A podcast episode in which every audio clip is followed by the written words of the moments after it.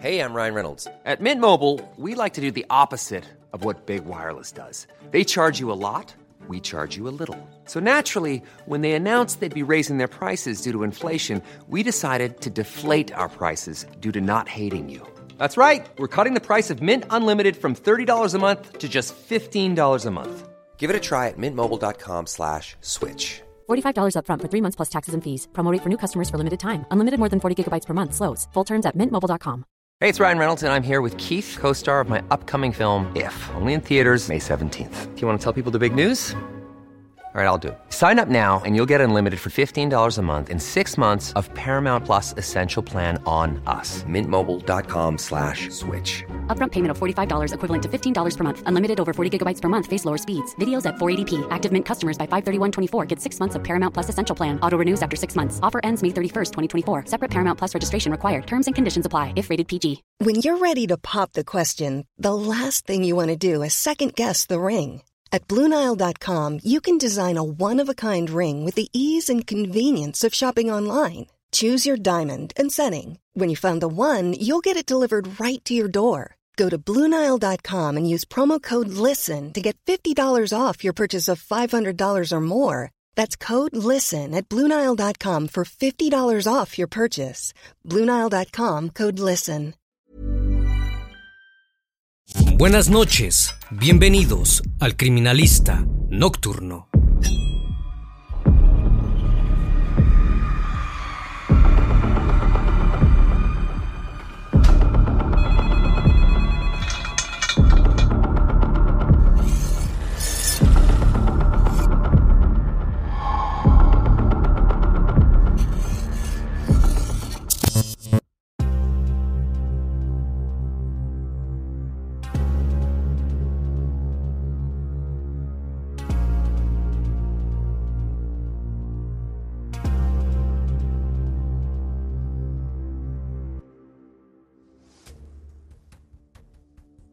El 2 de diciembre del año 2001, en Barcelona, un vecino de un departamento de cuatro pisos se asomó por el balcón de su casa y vio en el patio el cuerpo de una mujer sin ropa y con quemaduras.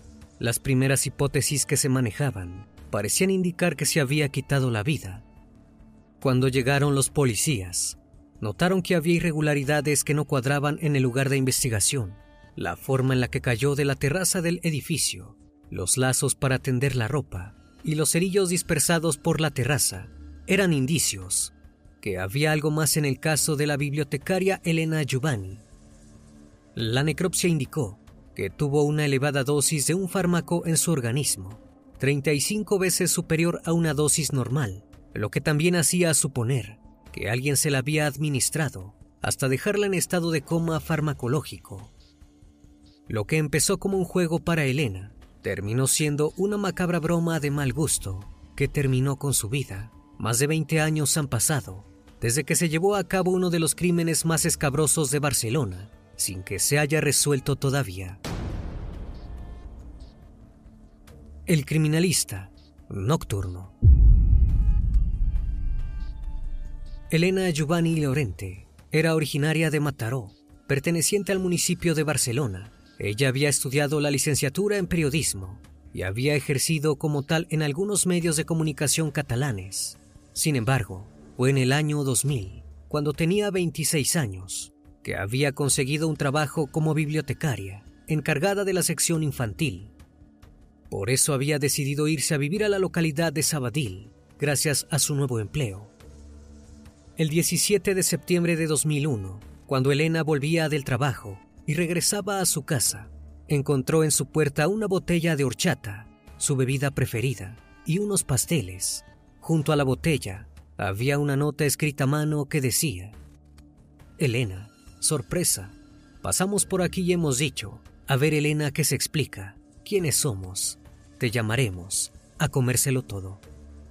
Quien le envió la nota a la chica debía conocerla y saber que Elena le encantaba la bebida de horchata, no se supo nunca si la joven llegó a bebérsela o no, pero unos días más tarde, el 9 de octubre, encontró una nueva sorpresa en la puerta de su casa.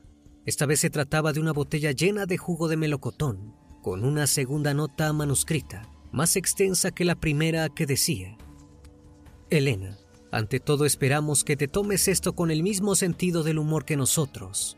A la tercera revelaremos el misterio. Muy seguro te echarás unas risas. Nos gustaría mucho volver a coincidir en una excursión de la US. Ya lo hablaremos. Ahora vamos a ver si encontramos un lugar bueno, bonito y barato en Sabadell para perfeccionar el inglés. Ah, buen provecho. No nos hagas un feo. En la tercera ya nos invitas tú, sin duda. Besos.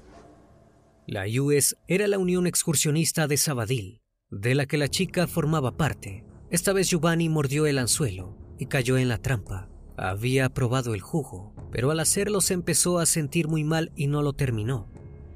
Asustada por lo ocurrido y muy preocupada, pidió una cita para que le hicieran un análisis en un laboratorio de Sabadell, donde las pruebas arrojaron lo que ella suponía. Se detectó que el jugo contenía benzodiazepina, un tipo de somnífero muy potente. Pasó poco tiempo sin que el bromista tendiera nuevos enigmas, hasta que el viernes 30 de noviembre del 2001, Elena salió de su casa a las 12 del mediodía, después de haber estado trabajando con su computadora. Ella ya no volvió a presentarse en la biblioteca de Semenat, lugar donde desempeñaba sus funciones. El fatídico día Elena había recibido una llamada telefónica por la mañana y al mediodía salió de su casa en su auto hasta la calle Clavet de Estrella, número 48, ubicada en Sabadell. Una de las hipótesis planteaba la teoría que en la casa de dos conocidos suyos, la maestra Montserrat Careta y el abogado criminalista Santi La Iglesia, alguien la drogó, la dejó inconsciente y se la llevó, una situación que les tomó todo el día sábado, según las investigaciones. Luego de todo lo que había sufrido, y todavía con vida, la subieron hasta la terraza del mismo edificio, donde lamentablemente fue lanzada entre las 3 y las 5 de la madrugada del día 2 de diciembre, con una dosis de somníferos 35 veces superior a la normal, pero que no fue suficiente como para causarle el deceso.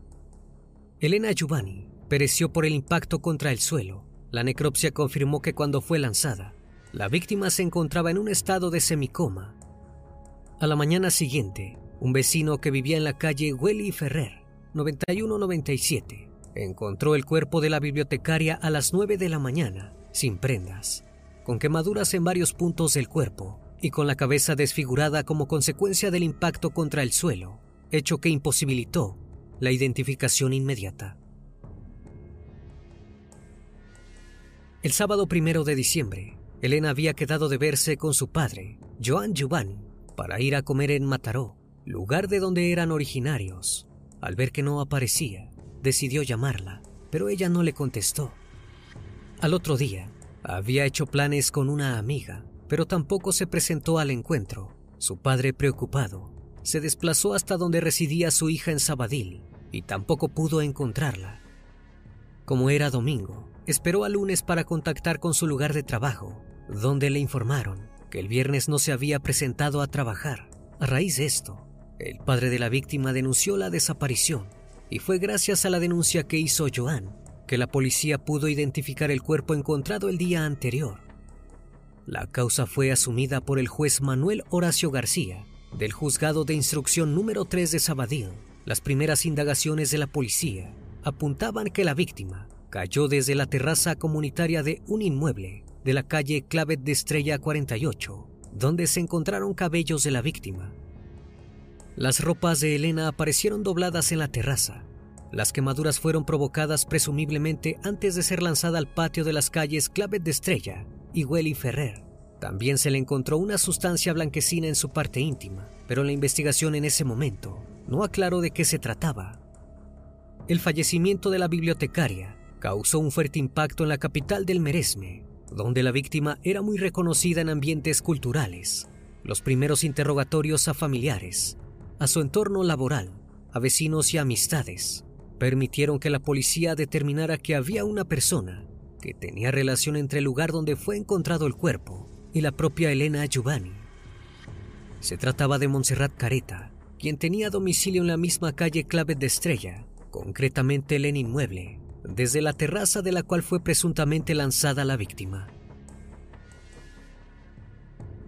Las investigaciones apuntaron a un triángulo donde estaban relacionados Montserrat Careta, Santi la Iglesia y Ana Ecajibel. Todos se conocían del grupo de la Unión Excursionista de Sabadell. También se dejó constancia que las notas manuscritas podrían haber sido escritas por Montserrat Careta y parte del segundo escrito por la acusada, Ana Ecajibel. Ninguno de los imputados pudo justificar dónde estaba la noche de los hechos y por qué no habían ido a trabajar la mañana del lunes 3 de diciembre. Tanto Careta como la iglesia participaron el 2 de diciembre en una excursión de la US, a pesar de que no estaban inscritos previamente.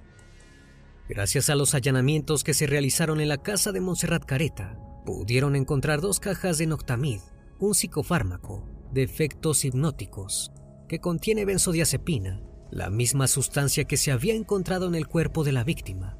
La Policía Nacional también localizó una caja de cerillos, como los que se habían encontrado en la azotea y que supuestamente habían servido para quemar el cuerpo de Elena.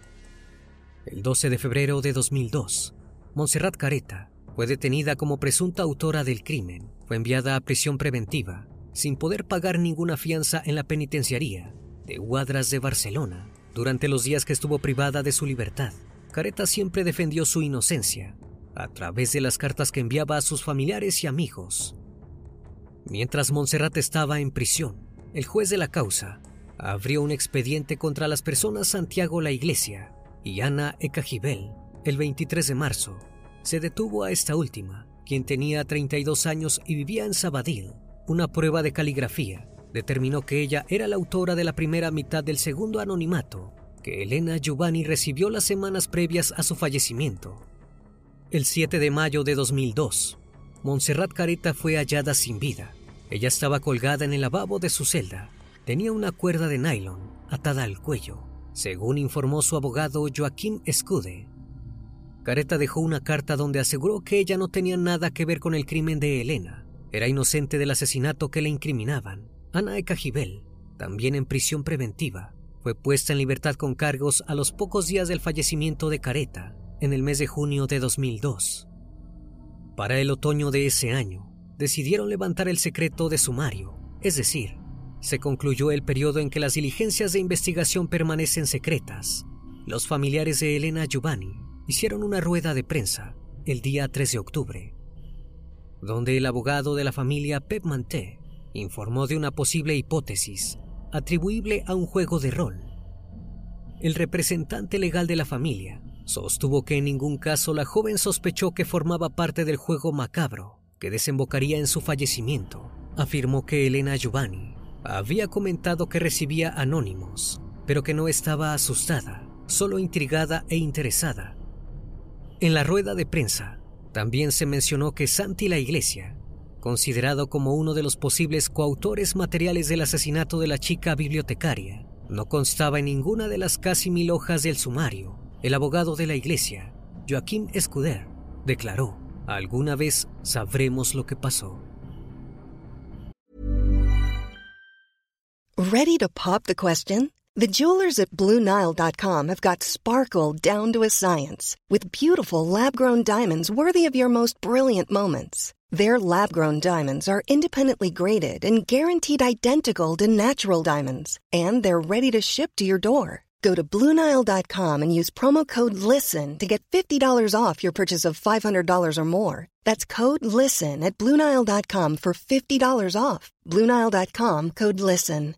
I'm Sandra, and I'm just the professional your small business was looking for. But you didn't hire me because you didn't use LinkedIn jobs. LinkedIn has professionals you can't find anywhere else, including those who aren't actively looking for a new job but might be open to the perfect role, like me. In a given month, over 70% of LinkedIn users don't visit other leading job sites. So if you're not looking on LinkedIn, you'll miss out on great candidates like Sandra. Start hiring professionals like a professional. Post your free job on linkedin.com/people today. La causa fue finalmente archivada en octubre del año 2005, cuando el juez consideró que la solidez de las pruebas no eran suficientes para sustentar la acusación, que también pesaba sobre el compañero sentimental de Careta, Santiago La Iglesia, y sobre Ana Ecajibel, todos ellos miembros de la US. En 2017, dos estudiantes de periodismo, Ana Prats y Lago García, intentaron recopilar toda la información con la voluntad de que alguien pudiese esclarecer los hechos. El dato curioso es que tanto la familia de la víctima como la de Montserrat Careta, presunta autora de los hechos, consideraron que el autor o autores del asesinato continúan libres. Los familiares de Montserrat apuntan que la iglesia, abogado y criminólogo, también dormía casi siempre en el mismo edificio donde ocurrieron los hechos, y según informaron en la causa, él tenía las llaves del domicilio. Además, otro dato que agrega la familia es que la caja de cerillos y la de Noctamid estaban perfectamente colocadas para probar rápidas y fáciles conclusiones dos meses después de los hechos. Tiempo después, se confirmó que los resultados de la primera prueba caligráfica fueron desestimados por estudios hechos posteriormente.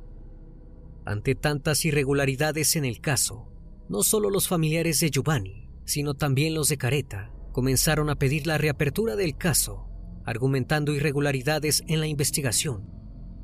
Ellos cuestionaron entre tantas cosas por qué no se habían tomado huellas dactilares ni en el piso ni en el coche de Elena, ni tampoco en la azotea, y por qué se tardaron horas en registrar la casa de Montserrat Careta tras su detención.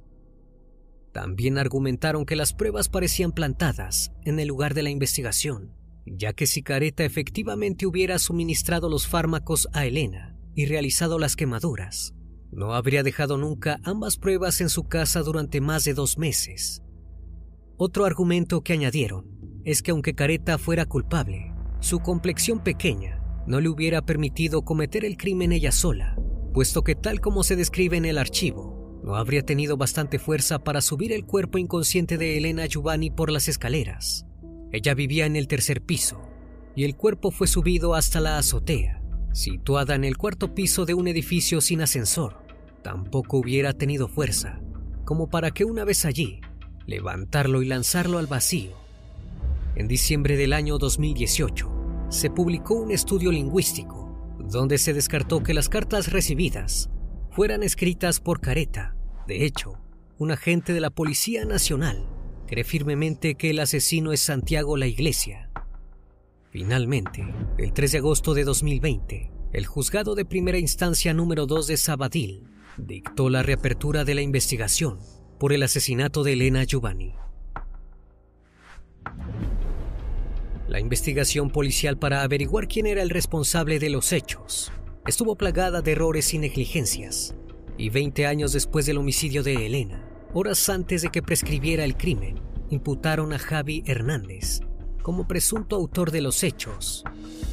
Los detalles que hacen sospechar de la autoría de este hombre es que era del entorno excursionista de la víctima. La primera prueba, y la más importante de todas, es que la policía científica ha determinado que él es quien escribió las cartas anónimas, acompañadas de una bebida con somníferos que recibió la chica, la prueba tipográfica fue hecha después de que se analizara el disco duro de la computadora de la víctima y encontraran unos correos de Xavi borrados, donde hacía referencia a un examen de inglés y a una salida del centro excursionista de Sabadell.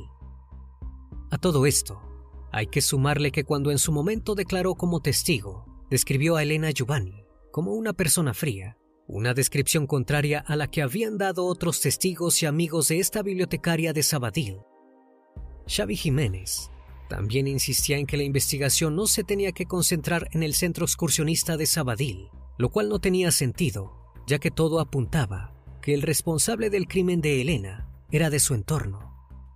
Un dato que llamó poderosamente la atención fue una contradicción en las declaraciones. El acusado y Jaume Sanjay, ambos amigos y miembros de la sección de naturaleza de la Unión Excursionista de Sabadell, se contradijeron frente a la policía pocos días después del crimen. Interrogado por los investigadores acerca de dónde se encontraba cuando Giovanni desapareció, Sanjay explicó que aquel viernes había estado en Barcelona tomando unas cervezas con unos amigos. En sentido contrario, Jiménez dijo a los agentes de la Policía Nacional que él había pasado aquella tarde en compañía de Sanjay, preparando una excursión de la US que se llevó a cabo al día siguiente el sábado primero de diciembre de 2001. Al salir de aquella declaración, ambos amigos se percataron de la contradicción y Sanjay acudió voluntariamente al día siguiente a la comisaría para retirar su primera declaración y hacerla coincidir con la coartada de Jiménez. Se excusó y relató que la tarde del 30 de noviembre no había estado en Barcelona, sino tal como lo había dicho Jiménez, en las instalaciones de la US, preparando junto a este la excursión a Artes. Un amigo de Sanjay habló luego de 20 años y afirmó que aquel viernes 30 de noviembre el sujeto no estaba en Sabadell, sino junto a él en Barcelona, es decir, que la primera versión que dio Sanjay era la correcta. El amigo de Jaume Sanjay detalló que tenía las costumbres de reunirse cada viernes en las cafeterías de Zurich de Barcelona y tomar cervezas por dos o tres bares de la zona. Según Bennett Salellas, el abogado de la familia Giovanni, este amigo de Sanjay, que se puso en contacto con ellos tras ver los capítulos de una serie televisiva de crímenes reales, que mostró el caso de Elena llamada Crims, ha declarado ahora que recuerda que estuvieron juntos, porque ese viernes en concreto estaban celebrando su cumpleaños. Con esta declaración, la investigación consiguió arrojar un nuevo indicio sobre Jiménez, que se encuentra imputado y con medidas cautelares por esta causa. No tiene pasaporte y debe acudir mensualmente al juzgado para firmar. El juez Díaz Villar redactó en una decisión judicial que existen indicios suficientes que permiten afirmar que Xavi Jiménez participó de forma activa en la comisión del delito de asesinato de Elena Giovanni el Instituto Nacional de Toxicología y Ciencias Forenses avisó a la Policía Nacional que había un hisopo con muestras biológicas obtenidas de las partes íntimas de Elena durante el examen forense que se le practicó en 2001. El juez dio orden de que se analizara esta nueva muestra por si aparecía material genético de terceras personas. El hallazgo se produjo mientras se trataba de analizar de nuevo una sustancia que se extrajo de la víctima y que simplemente pudo concluirse que no se trataba de ningún fluido íntimo. Sin embargo, 20 años después, esta sustancia no ha podido ser analizada porque estaba demasiado deteriorada. Inesperadamente, se pudo dar con un hisopo que tal vez aporte nueva información gracias a los avances científicos. La investigación sigue también pendiente de que concluya el análisis de las muestras de material genético que se obtuvieron hace pocos meses de la ropa que vestía Elena Giovanni el día de su fallecimiento. En su ropa apareció ADN de dos personas. Presumiblemente, una de ellas sería la propia Giovanni. Para comprobar quién podría ser la segunda, el juez ordenó que se contrastara con el material genético de Jiménez. En el mes de julio del 2023, la familia Giovanni ha solicitado que se haga otra prueba más y que en este caso haya una comparación conjunta de la muestra de ADN con los perfiles genéticos de Elena Giovanni, de Jiménez y de la Iglesia. La que se hizo en febrero fue individualizada y se cree el resultado podría variar con este nuevo análisis. El hermano de la víctima se ha mostrado satisfecho con la decisión del juez de persistir en las pruebas, pero ha lamentado la postura de la Fiscalía en esta fase de instrucción, ya que se ha opuesto a dicha petición el juez insiste en las pruebas de ADN porque considera que existen motivos para sospechar de la participación de Jiménez y de la Iglesia en el caso. La familia de la fallecida y la Policía Nacional consideran a la Iglesia el principal sospechoso. El juez cree que sobre la Iglesia pesan diversos indicios, ya que entre otras cosas, vivía de forma intermitente en el bloque desde el que se arrojó el cuerpo de Giovanni porque en él residía su pareja, Montserrat Careta. En el año 2007 se creó la Asociación Cultural Elena Giovanni para mantener vivo su recuerdo. Organiza anualmente un premio literario, un galardón de narración corta o de recopilación de cuentos para ser narrados, que se entrega cada año en Mataró. Además, se creó el sitio oficial de Elena Giovanni. En dicha página se puede seguir todo el caso, las últimas novedades, recopilaciones noticiosas de los distintos medios y diversos materiales audiovisuales que mantienen viva la lucha de la búsqueda por la verdad y la justicia sobre el asesinato de la chica. El caso de Elena Giovanni es el ejemplo de lo malo que se manejó la justicia, la policía y la fiscalía encargada de reunir todas las pruebas del caso. Más de 20 años pasaron del crimen de Elena y todavía no se sabe quién la asesinó. Montserrat Careta fue víctima de una acusación que le costó su vida. Los que deberían estar privados de su libertad, pagando por el crimen de Elena, continúan en libertad. Lo que se sabe con exactitud es que en dos años la investigación se cerrará definitivamente, porque así lo indica la ley. Se espera que haya justicia en el caso, para que varias familias puedan encontrar la verdad y la justicia que nunca tuvieron, pero sobre todo, para que Elena pueda descansar en paz, de una vez y para siempre.